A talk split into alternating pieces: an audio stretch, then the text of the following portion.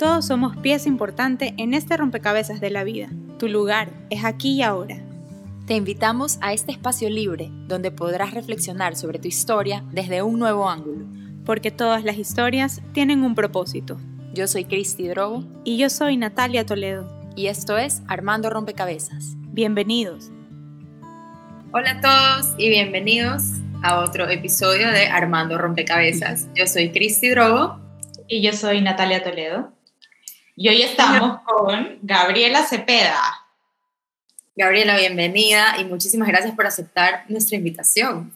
Hola chicas, sí, qué bestia. Después de, estuvo un poco accidentada esta, esta reunión para coordinar entre, entre todas, entre una madre recién dada a luz, esta, esta quien te habla, y la otra señorita y el productor, un problema. Pero bueno, aquí estamos, chicas, lo logramos. Gracias por lo de señorita. bueno, eh, para los que no conocen a Gabriela, ella es la chef de La Central, un restaurante espectacular en Panamá 603 y Luzárraga Esquina, pleno centro de Guayaquil.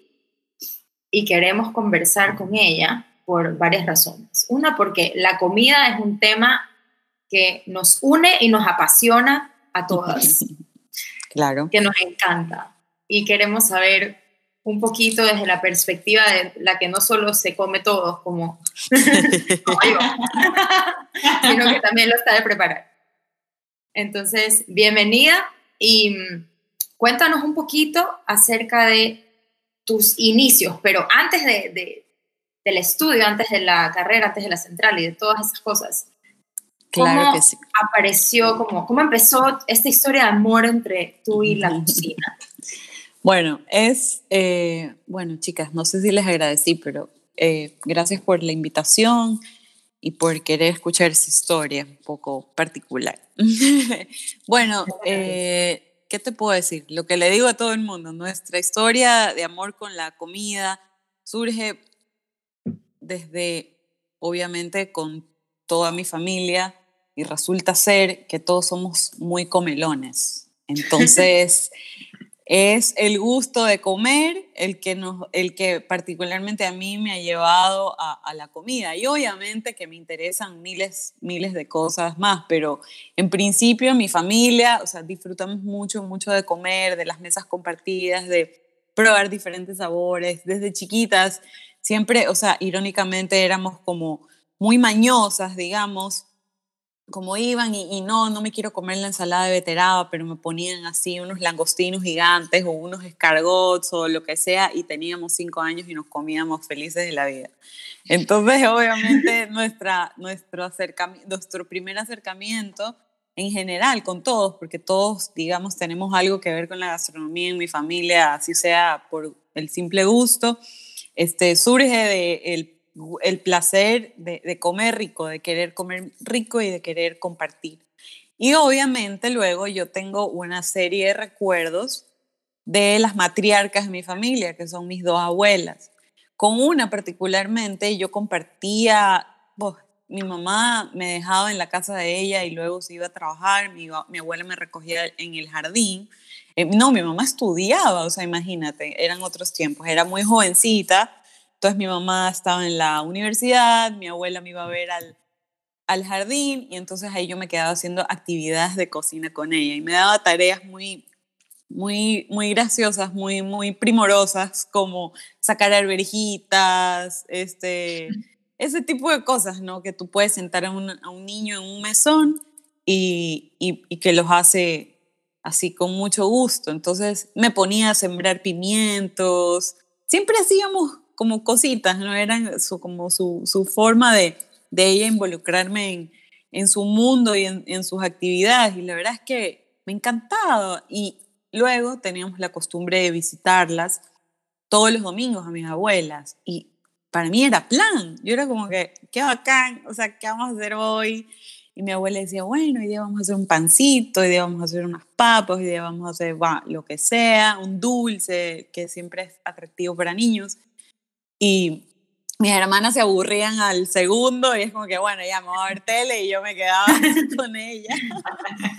Entonces, y bueno, y con mi abuela, con mi otra abuela, mi abuela paterna, yo no cociné directamente con ella, pero comía tan rico, o sea, la veía cocinar y me encantaba lo tan eh, dominante que ella era eh, en esa área, ¿no? Como que estaba así y, daba las órdenes y, y, comandaba y todo el mundo sabía exacto lo que tenía que hacer y ella estaba detrás, era como la directora de orquesta de su cocina y siempre salían pues manjares deliciosos de sus manos. Entonces, esos han sido mis dos ejemplos. Y te puedo decir que mi papá también cocina muy bien. Papá cocina es riquísimo, o sea, tiene la sazón, tal vez no tiene la técnica, porque tiene, o sea, tú pícame, tú, ¿me, entiendes?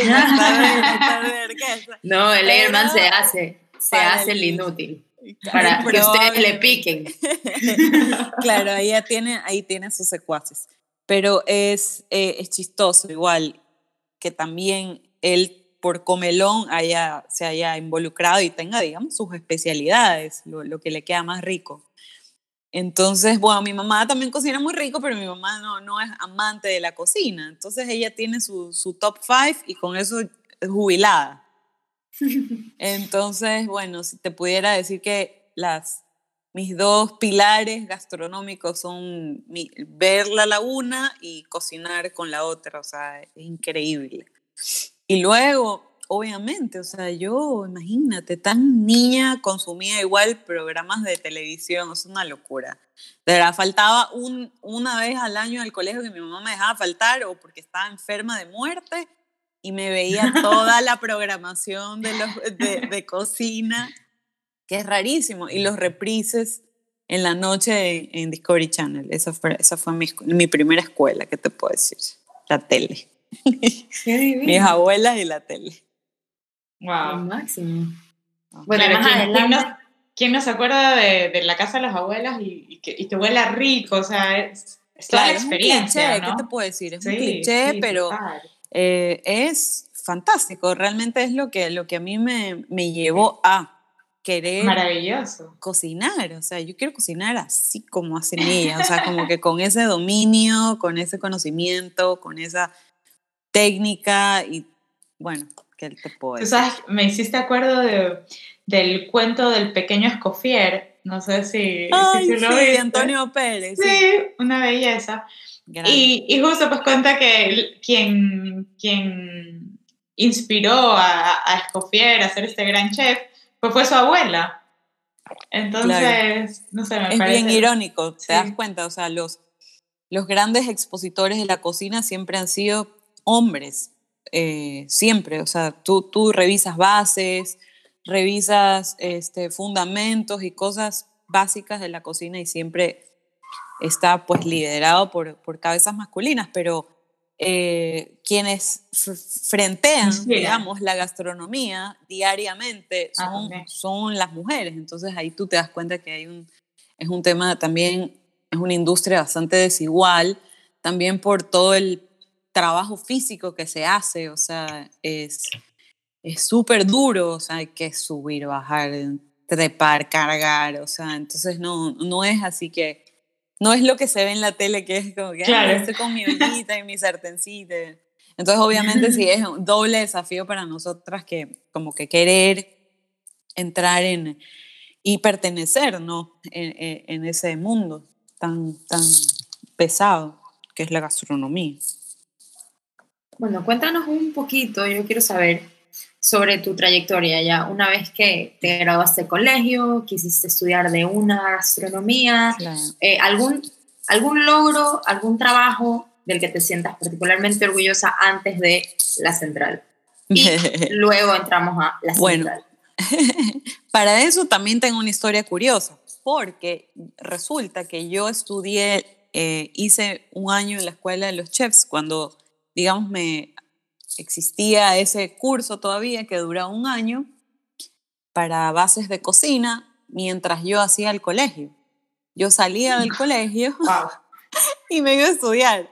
O sea, de verdad, yo siento que nunca... Era tu extracurricular. Era tu extracurricular. Ajá, yo dije, o sea, yo quiero saber, yo quiero, quiero aprender. O sea, de paso yo siempre, como tuve muchos problemas en el colegio, ya no, no me iba bien en el colegio. No era una catástrofe, pero tampoco, o sea, pero yo sentía que no, no, no me iba bien, o sea, no me gustaba a mí ir al colegio, tenía muchos problemas, entonces, ¿sabes que La cocina fue, me ayudó como, ¿sabes? A pertenecer a algo en esa edad igual como complicada, yo, yo era obviamente la más joven de la clase, tenía 15, me gradué 16 o 14 y 15, una cosa así, bien rara, como que salía del colegio y de ahí me iba a estudiar cocina, porque bueno, así era lo que, lo que me, me pasaba por la cabeza en esos momentos.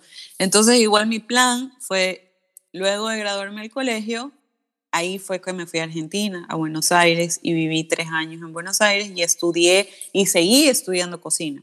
¿Me explico? O sea, para en el Colegio de Cocineros Gato Dumas. Y de ahí regresé, trabajé en un barco en Galápagos, trabajé en algunos restaurantes, trabajé con Patico Puy, fue, es el papá de una de mis mejores amigas, que te, Don Francis, que es lo máximo, yo lo quiero hartísimo. este, luego surgió una oportunidad eh, tremenda, también es una historia bien chistosa, de trabajar en, en, la presidencia de la República, en la residencia presidencial, eh, y, y, hacerme cargo de esa cocina. Sí, la verdad es que cada vez que lo menciono, y, y, hoy por hoy, así 2020, primer, o sea, septiembre que estamos hoy, me parece una locura. O sea, cada vez que me acuerdo, yo digo, no puede ser, no puede ser, no, no entiendo cómo sucedió eso y a esa edad yo era igual muy joven, imagínate, estuve igual casi cuatro años, pero bueno, la experiencia fantástica. Todos los servicios eh, todos los días eran diferentes. Eh, obviamente tienes la oportunidad de darle de comer a mucha gente importante, o sea, eso soledad, digamos, como que caché al, servicio, ¿no? O sea, es como no puedes fallar. Pero. Oye, nunca te dio miedo? Nunca te dio miedo ahí que alguien quisiera envenenar a alguien. no sé, yo digo en general. O sea, ya que te puedo decir, ya nunca te ofrecieron, nunca te ofrecieron billetes por envenenar a alguien. No, no, no, no. No, no, no, todos nos manejábamos igual, súper profesional. Si te refieres al, al presidente. No, no, me, no, yo no me refiero a nadie, a nadie. Era súper bueno con nosotros, era, era, era un buen jefe. O sea, él, él nos, nos, estimaba bastante. Entonces... No, pero digo que es una eh, figura muy controversial y que de todos modos tiene que haber tenido altísimos enemigos. Sí, y que a las finales pudo haber pasado, digo. O sea, que de repente venga alguien y te diga, ¿sabes qué? Yo te ofrezco Eso es que envenenes este man. Eso es gravísimo, pero no, nunca me pasó. Pero obviamente era el chiste pendejo cada que yo regresaba a Guayaquil. bueno, ya no tienes, hasta ahorita cada que cuento es como que, bueno, ¿y por qué? Ah, bueno, ya, ese chiste otra vez. Pero... Es una duda válida. No, no, no, no. Sí, o sea, alguien te pudo haber ofrecido. Es, grave, igual. Eso es no, obviamente, o sea, asesinar a cualquier ser humano, digamos que. Y no eso, sino que como yo estoy al frente de, yo estar al frente de esa cocina, tal vez si alguien más lo hacía, la responsabilidad igual era tuya sobre mí. Entonces yo tenía que estar como que muy segura de las personas que están alrededor mío, que bueno, nunca estás, ¿no es cierto? Pero, pero de mi trabajo y, y, de lo que hacíamos ahí, pues muy bien, muy chévere. Una, una, gran experiencia. Una experiencia, loco. Sí, una, una locura. Y Gabriela, ¿cómo, o sea, a mí me parece que, y, entrando un poco más a la central, a, que nos cuentes un poco la historia, la, la, tu comida es como tan, a mí me parece un arte, o sea, es, es como ver un cuadro, o sea, es, es eso, o sea, ir a comer a la central o cuando, o cuando fuimos, por ejemplo, a, Arte Vivo, que también lo podemos comentar. Sí, fuimos juntas. esos eventos. Sí, no, no, yo amé eso, lo, lo amé y e, era la, es la forma en la que presentas la comida, lo, lo exótica de la comida. O sea, en serio me parece que es, es, es mucho más que solo cocinar, o sea, realmente es un arte. ¿Cómo, ¿cómo entras a todo esto? Mira, tengo, tengo así como que conflictos con el tema de que la cocina sea un arte. No te puedo decir y no, y no, te puedo decir sí, definitivamente. el, el no sé, la gastronomía corresponde a las artes culinarias y definitivamente hay chefs y hay personas que lo perciben tal cual y como es. Pero, no sé, yo, yo tengo tal vez otras directrices, o sea, qué es lo que a mí me mueve. Ya me mueve mucho que tú disfrutes, que de, de dónde, que te sepa rico, que sea agradable. Y por supuesto, todo el concepto de la central es, es eso, que tú visites tu ciudad, que vengas al centro.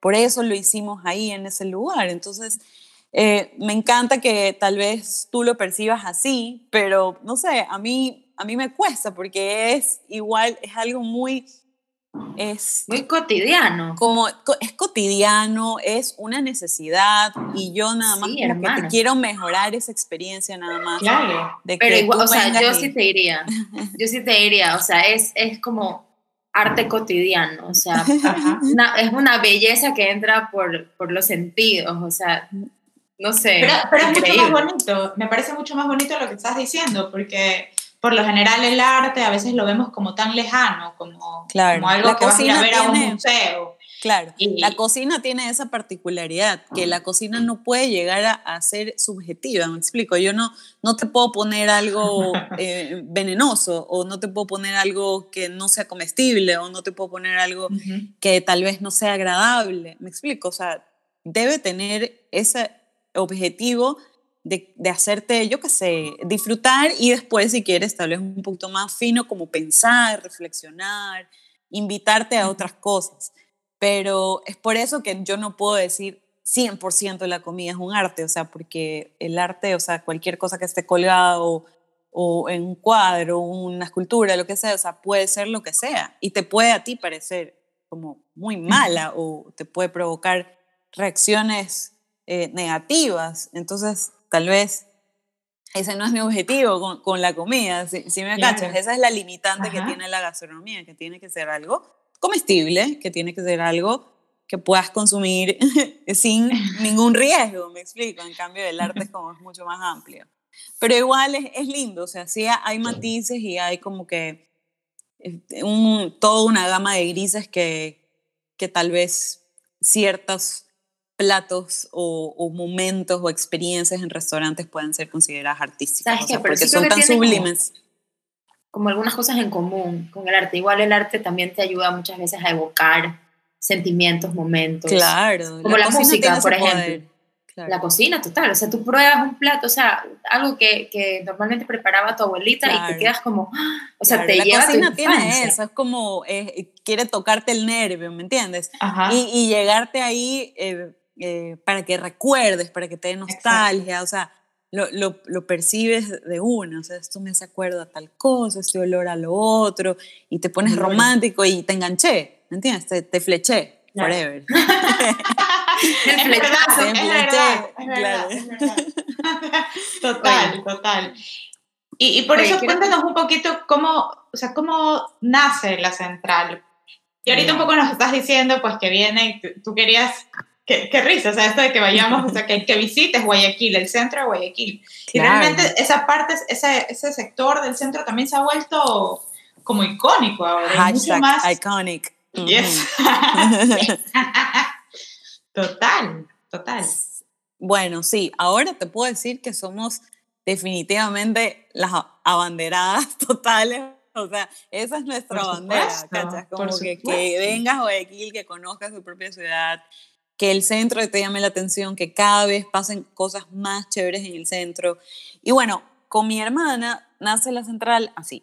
Ella es mi socia, trabajamos juntas y dijimos, bueno, ya sabemos que queremos poner como un local, un restaurante. Ella es hotelera, entonces yo trabajo en cocina. Nuestras profesiones se, digamos, compaginan perfectamente para poder levantar un, un negocio así.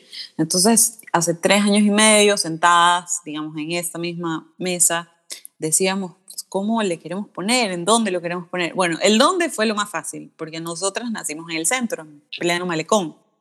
Entonces somos muy apegadas al centro en sí, o sea, sabemos eh, pues todo el, el, dinamismo, todo lo que sucede alrededor, a nosotras nos gusta mucho, o sea, saber que en cada esquina pasan cosas. Entonces quisimos decir, ¿sabes qué? hagamos algo en el centro, ya lancémonos y, y nos vamos allá. Y queríamos obviamente que sea algo así como mucho más fresco, dinámico, o sea, que lata al, mismo ritmo de, de, Guayaquil, o sea, sabíamos que íbamos, eh, que había mucha gente, está el centro financiero, digamos, el, el, casco bancario, creo, siento que estoy diciendo todo mal, los términos. Oye, justo estaba pensando que amo cómo hablas. No sé, me, me gusta. Me gusta tu, tu, uso del lenguaje. ¿En serio? Eso es tu mami.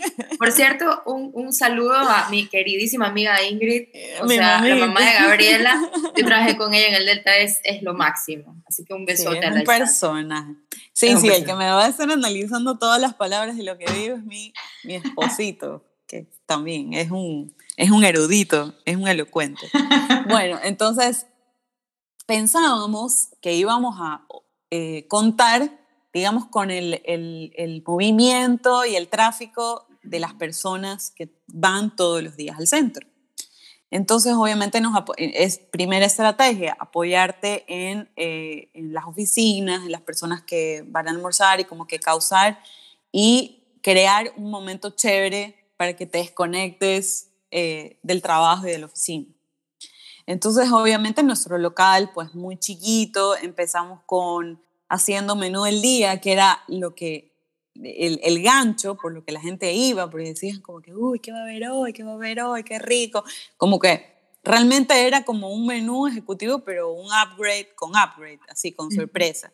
Aparte de nuestra carta de ensaladas, sándwiches y como que cositas. La verdad teníamos muchas limitantes porque pues la cocina es diminuta, ya verán, o sea, quienes han visitado la central saben que, que es muy chiquito y aparte empezamos igual como con los mínimos de equipos, o sea, imagínate yo llevando ollas de mi casa a la central, o sea, ya, o sea, todo un, toda una operación. Pero poco a poco hemos ido creciendo y hace poquito, es que siento que si les cuento esto me voy a saltar mil pasos, pero igual, ahora tenemos, eh, la, hemos inaugurado en plena pandemia la cocina de producción de la central, que está ubicada en la misma calle. Entonces, ahí obviamente contamos con almacenamiento, con bodega, con eh, eh, máquinas para seguir, digamos, produciendo productos de retail y mise en place para el restaurante. Es por eso que cuando volvimos a abrir, cambiamos la modalidad a ya no existe el menú del día, por ejemplo, ahora como que solo hay especiales y platos a la carta que van variando semana a semana, dependiendo del movimiento. Ahorita estamos como de lo más fluidas y elásticas con respecto a, a la demanda, digamos, porque no lo, nos lo podemos permitir gracias al, al espacio de la cocina nueva, de la cocina de producción. Y también porque, ¿sabes qué? Yo soy así. No te puedo decir otra cosa más que eso. Sí, esa, decir voy a imprimir un menú, esto es lo que queda, me da ansiedad, ¿sabes? Entonces necesito todo. Ahorita estamos imprimiendo casi que diariamente en, la oficina de mi ñaña, media hojita a cuatro, esto es lo que hay el día de hoy. O sea, hoy día llegó el pescado fresco, hoy día hay esto, hoy día lo otro. Entonces, me encanta eso. Pudiendo es como variado, o sea, sí, a mí me parece increíble y me da así como que paz mental.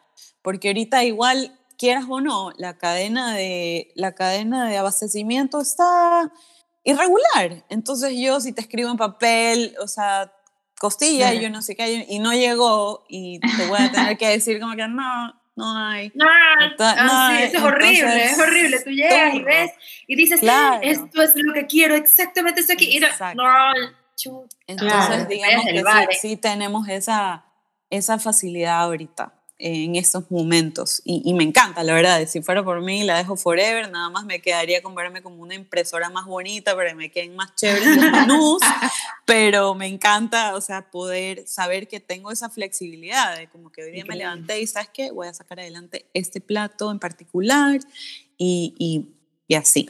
Entonces, me gusta, me gusta. Es una forma de sorprender a, Claro, bueno, este, definitivamente esa es la estrategia que estamos usando ahora. O sea, todos los días una estrategia diferente, que te puedo decir, ha sido muy difícil para todos, pero es, es lo que nos está resultando, digamos, en este momento, como la, igual seguirle dando movimiento. Si bien son platos a la carta que están fijos, hay, o sea, cambio las salsas, cambio las guarniciones eh, y, alguna novedad, así sea chiquita, todos los días. Chévere. Yo quería preguntarte, en cuanto a ingredientes, ya que estamos hablando de ingredientes, ¿cuáles son tus sabores preferidos? Tus ingredientes, los ingredientes locales con los que te gusta trabajar, que te inspiran. Cuéntanos un poquito acerca de eso. Claro, qué lindo. Bueno, eh, como soy de Guayaquil, ¿qué te puedo decir? De la, co la cojota, me llama la costa, me llama el, los mariscos, es, son mi, digamos, mi, mis usual suspects. Mis usual suspects. los mariscos, eh, siempre como que me voy para eso. Y de ahí, bueno, ¿qué te puedo decir? Todo, cada vez más le cojo así cariño muchísimo a, a nuestros a nuestros sabores más representativos, como por ejemplo utilizar especias, utilizar achote, utilizar maní, utilizar cilantro, o sea, y darle la, darle la vuelta, o sea, se, se podrán dar cuenta clarito, soy amante de los refritos, no refrito, no life. Entonces, esa técnica eh, es, una, es una de mis preferidas. Este, ingredientes, ¿qué más te puedo decir? Es que no te puedo decir uno, yo soy anti-rankings, anti-rankings, no, no, no, pero varios. Me, me dan ansiedad. No, no, no, Cuenta, coméntanos lo que te nazca, sí. ¿Algún otro que te, con el que te guste trabajar? O que hayas trabajado eh, últimamente. O que te parezca que es muy versátil. exacto. Yo creo que todo es versátil y que todo tiene mil caras, que todo puede tener mil versiones. Me explico. El mismo plato sencillo, o sea, tiene 25 oportunidades de mejora, de finés de, y de, de, cosas más chéveres que ponerle o sacarle. O, o sea, soy muy flexible en ese sentido. Y todo va de acuerdo como que, ¿sabes? A saber leer la sala, como dicen los gringos, read the room. Yo tampoco, no te puedo poner como platos con filo de oro y cubiertos de plata. Estamos, estás comiendo en la vereda del centro de Guayaquil. Entonces, o sea, vámonos ubicando. Entonces, está bien que yo te, o sea, que te quiero sorprender y que quiero que te sientas a gusto, pero sabes, o sea, es muy, muy de nuestra cultura guayaca, como sentarse, echarse para atrás, tomarse una cerveza y disfrutar de tu comida. O sea, el arroz no lo podemos dejar de lado. O sea, lo amo. Las guarniciones. El verde. Arroz, el verde, los maduros. Es, todo eso. O sea, y hoy más que nunca, que ya sabemos, eh, pues porque hemos pasado encerrados en la casa, cuánto cuesta hacer las, las, las compras, cuánto cuesta cocinar, qué es lo que demora, qué es lo que toma más tiempo, qué es lo que cuesta mucho trabajo, mucho esfuerzo, pues eso, o sea, saber de dónde viene de la comida y trabajar con lo que está disponible, con lo que tenemos a la mano y en abundancia.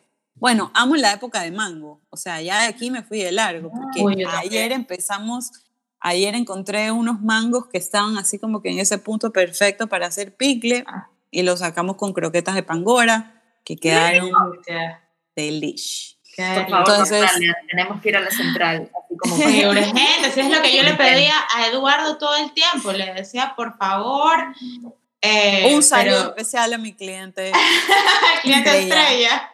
Total, total. Yo le decía así, por favor, pero, ¿sabes qué? No podía salir. No, qué desastre. Estaba embarazada. Que, ah, no, me tienes que llevar. Ya habrá oportunidad. Sí, ya me voy a escapar.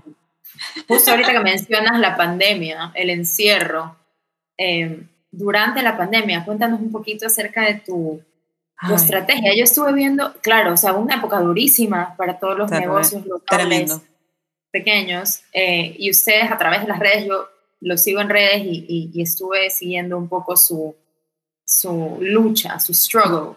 Eh, y, ustedes se mostraron, me encantó que se mostraron muy vulnerables, eh, muy como conectados a la situación.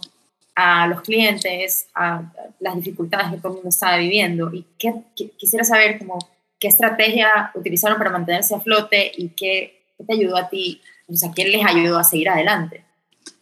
Ay, bueno, muchísimas gracias igual por esas palabras, porque esto también es, es otro episodio.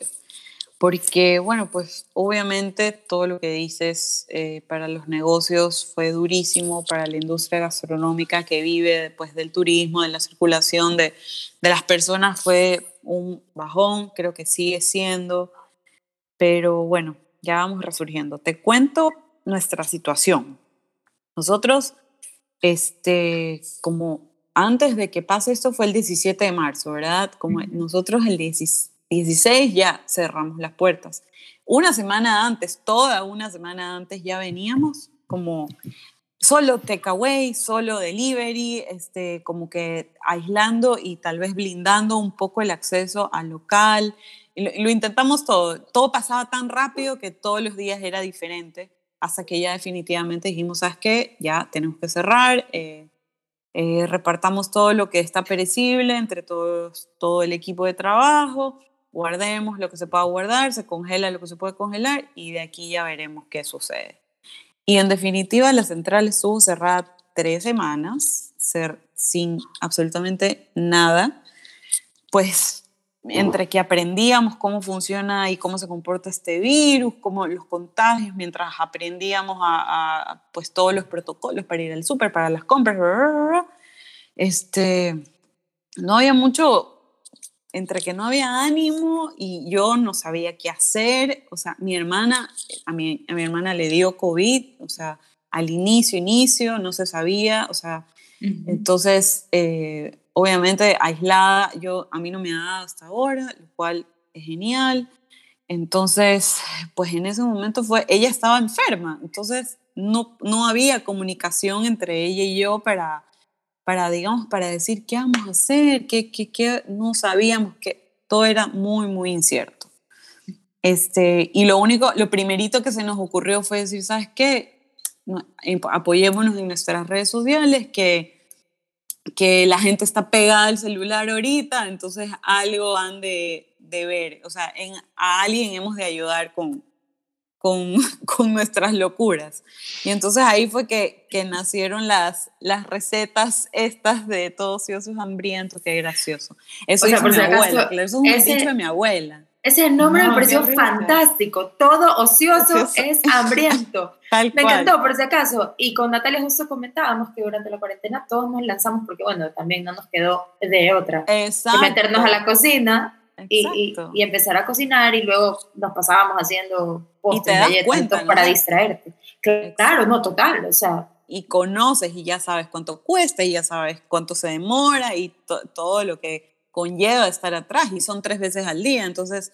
Y claro, al principio todos muy emocionados, como que, uy, sí, hagamos masa madre, hagamos no sé qué, hagamos cheesecake, hagamos galletas, pero después ya estás como que harto total que ya no quieres volver a, a, a, saber. O sea, hasta a mí, te lo juro, me pasaba. Yo cocinaba y yo le decía a Frank, mi esposo, ya dos días comíamos lo mismo, calentado y recalentado, porque ya era muy pesado. Pero luego de esas tres semanas muy tremendas eh, que pasamos cerrados, obviamente ya las arcas se vaciaron por completo, eh, porque igual pagamos a nuestros colaboradores, les pagamos las quincenas y todo en, en eh, terra, cerrados, entonces obviamente quedamos en cero tablas. Entonces ahí ya se puso seria la cosa y mi ñaña me dijo, bueno, ya nos sentamos, conversamos y dijimos, eh, bueno, tenemos que hacer algo porque es cerrar o darle la última pelea. Y entonces, y la última pelea consistió en ir a trabajar poco a poco, no todos, de, de, y nos íbamos incorporando casi que de uno en uno. Este, no había transporte, o sea, un desastre.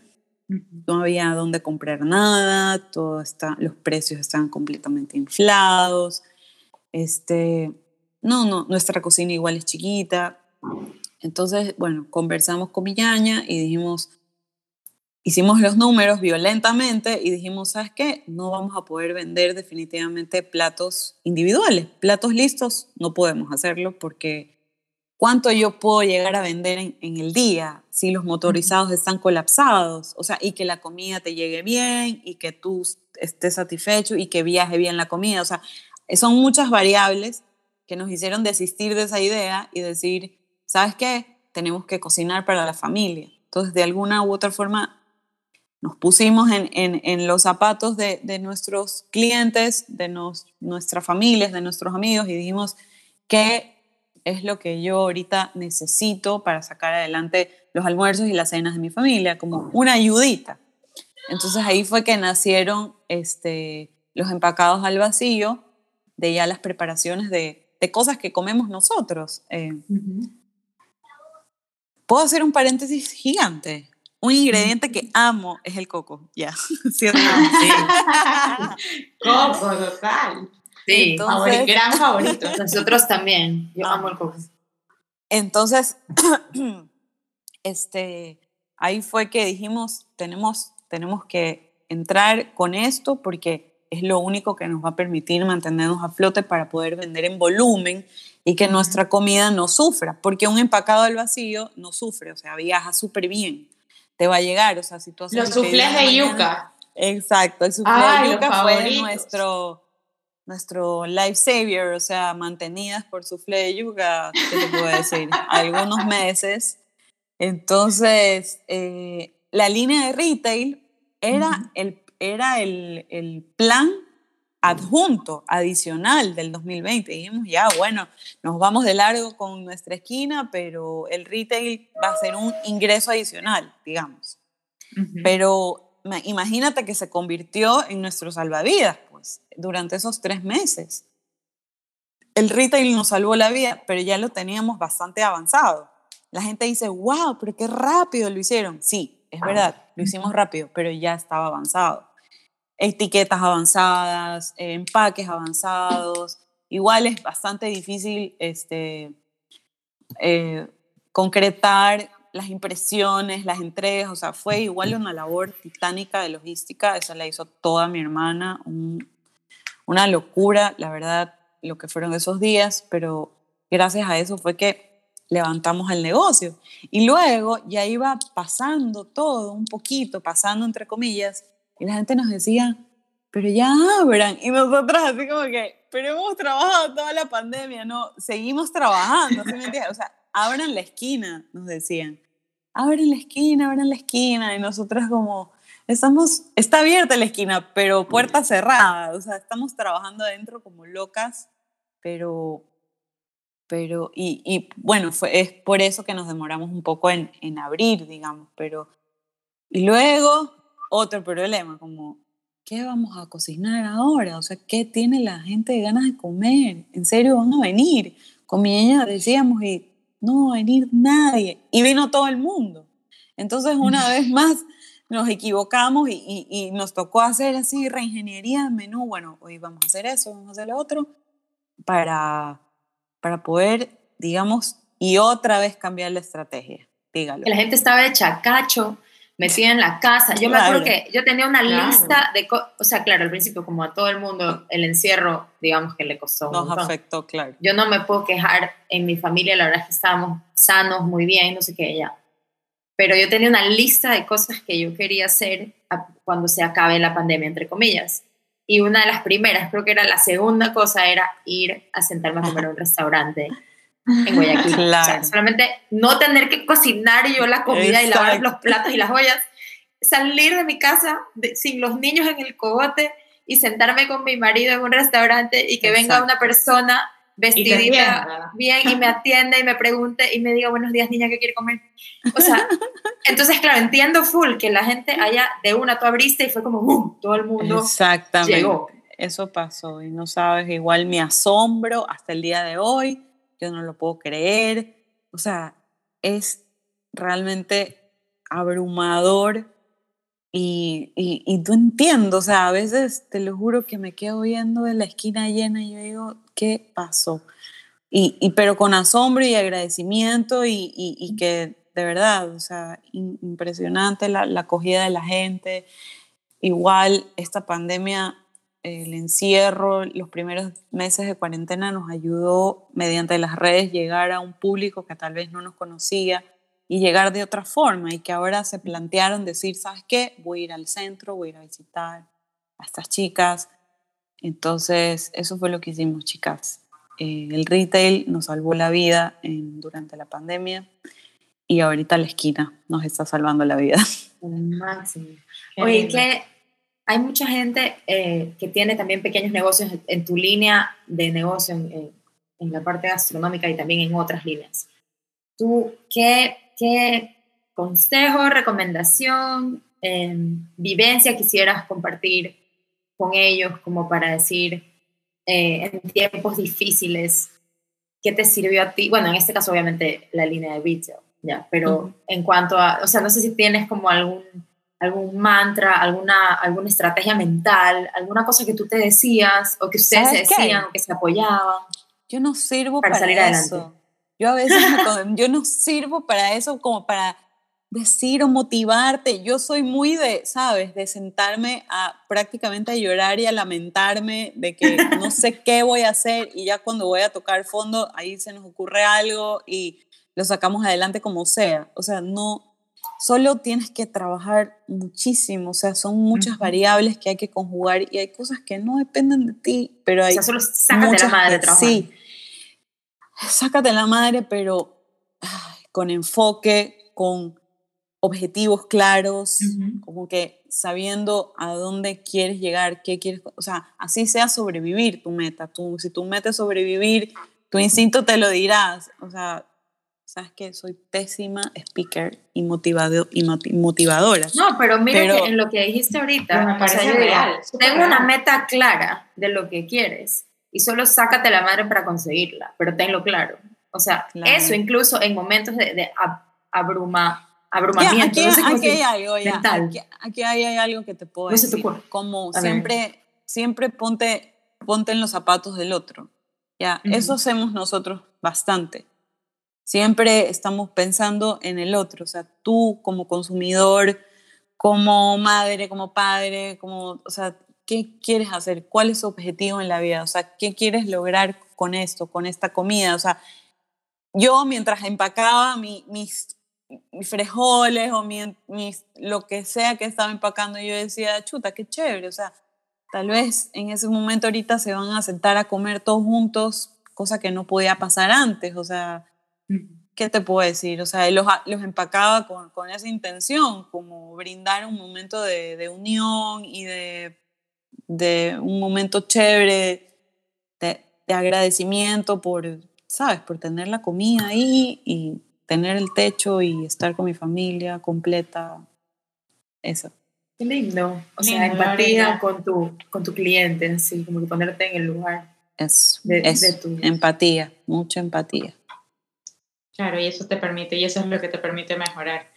Divino, Gabriela, en serio, eh, estamos ah, felices de, haber escuchado esta historia. Además que me parece tan, tan real. ¿Cuántas personas tienen que haber pasado por cosas tan similares?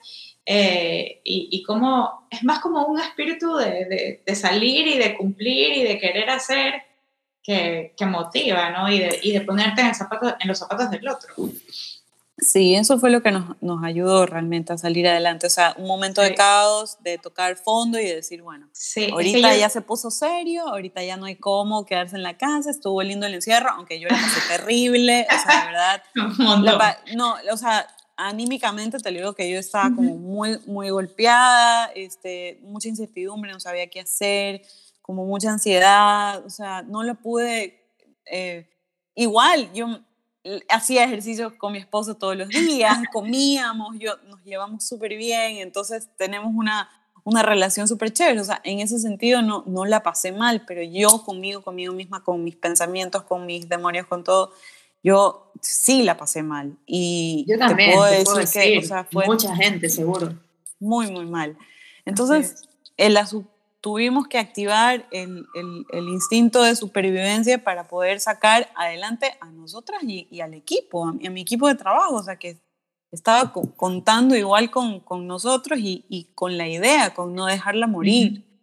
Entonces, bueno, poco a poco, todo, cada día surgía una cosa diferente y lo seguimos haciendo.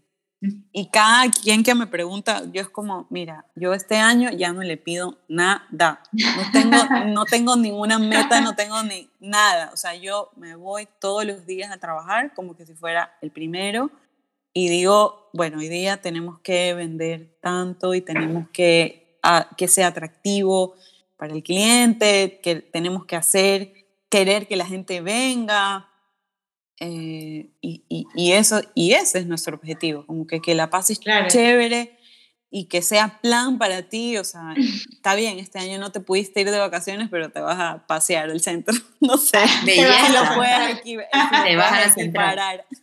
Que por si acaso la central no le pide favor a ningún restaurante aniñadazo de, de Nueva York, de donde quiera.